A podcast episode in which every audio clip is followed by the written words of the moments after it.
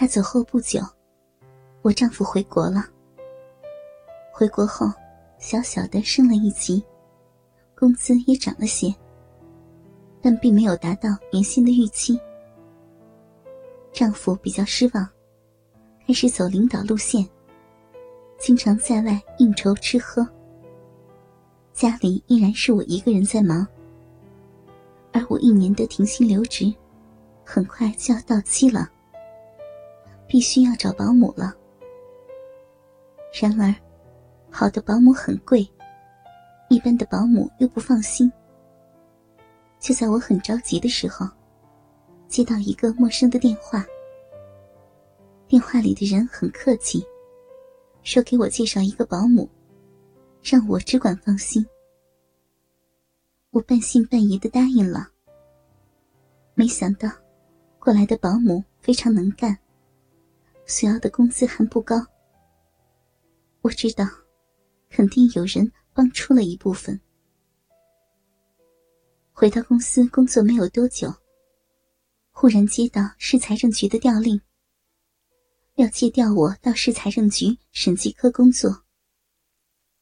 我们公司作为事业单位，自然要听从市财政局的借调。当领导在会上宣布这事儿的时候，所有的同事都不可思议的看着我，我只有无奈的苦笑。这真不是我去要的。回到办公室。我又接到那个电话。电话中的人对我说：“路帮我铺好，但要走好路，还是要靠我自己努力。”到了财政局，我认真勤奋的学习和工作，每次都很好的完成自己的工作，还尽可能的帮助其他的同事，对领导都很尊重。与同事相处都很好，而且我发现，局里每个领导对我的态度也是好的很，让下面的同事唏嘘不已。三个月后，那个电话再次打了过来，说我的表现非常好，可以准备参加公务员考试。我很无奈，但也只能顺着这条路走下去。经过两个月的精心准备，我取得了所有参加财政局公务员考试人员的笔试第二名。接下来的面试，纯粹是真的走过场了。但我坐下来，所有的局领导都笑了。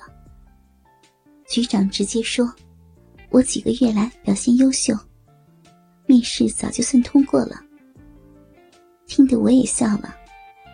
自己的努力没有白费。正式调到财政局后不久，开始有各种传言流出，说我是某某大领导的情人，所以才有这样的机会进入财政局这种热门单位。传言在我原来的公司传得最厉害，我丈夫自然听到了，回家询问我，我当然否认。由于我每天除了上班就是回家带囡囡，丈夫也没什么怀疑的。但是半年后，我提审计科副科长的时候，传言又起了。这次直指我是某领导，也就是他的父亲的情妇，因为有人见过我几次进出某领导居住的高档小区。居然有点接近真相了。不过，很快又有其他声音说我出入那小区的时候，某领导早就不在那小区住了，而且那段时间还在欧洲考察呢。各种传言扑朔迷离，丈夫再次听到了，又在问我，态度已经不好。我否认了情妇的事儿，只说那个小区环境好，带囡囡去散步而已。丈夫显然没有尽兴。我不管传言如何，在单位里依然努力做好自己的工作，对同事、对领导的态度和原来一样。同事开始时有点异样的眼光看我，久而久之也恢复如前。确实，从认识我那一天，就看到我只是工作、家庭两头转而已，没有任何做别人情妇的迹象。传言多的时候，还有同事为我打抱不平。我心中是很惭愧的。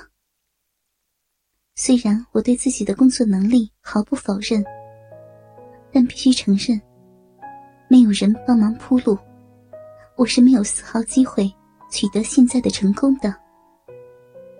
所以，对同事我只能报以微笑。然而。我很快发现，丈夫经常跟踪我，还偷偷做了与囡囡的亲子鉴定。晚上也减少了出去的次数。我没有生气，毕竟我有愧在先，而且我这段时间来的经历确实太离奇，不由得人不怀疑。另外，我觉得出去吃喝少了。反而是意外的好处。但是，丈夫每次我晚上或者节假日加班，都会突然跑到我科室查岗。查岗就查岗吧。但看到我确实在辛苦的加班，丈夫却是一副失望的神色。难道真看到我去偷情才开心吗？随着长时间找不到我出轨的证据。丈夫不是放心，而是脾气越来越暴躁。我知道，他已经认定我出轨了。我心中叹了口气。离婚是必然的选择了。丈夫也被这事儿搞得心力憔悴，整个人颓废了很多。离婚才能从这件事中解脱出来。我们顺利的办完了手续。由于房子是丈夫父母交的首付，我没有计较共同支付的分期，只是让保姆抱着囡囡，自己拖个行李箱就离开了原来的那个家。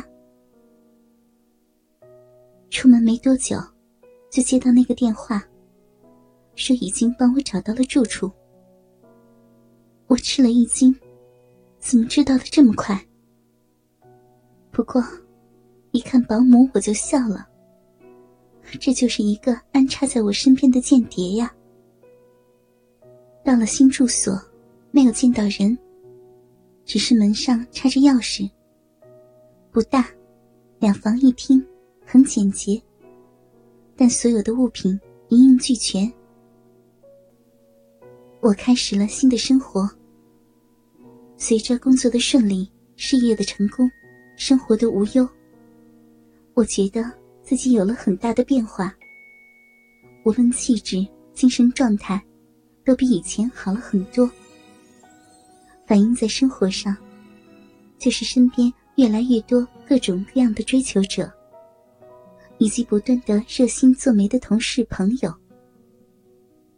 我没有理会任何人，因为他说过要我等他。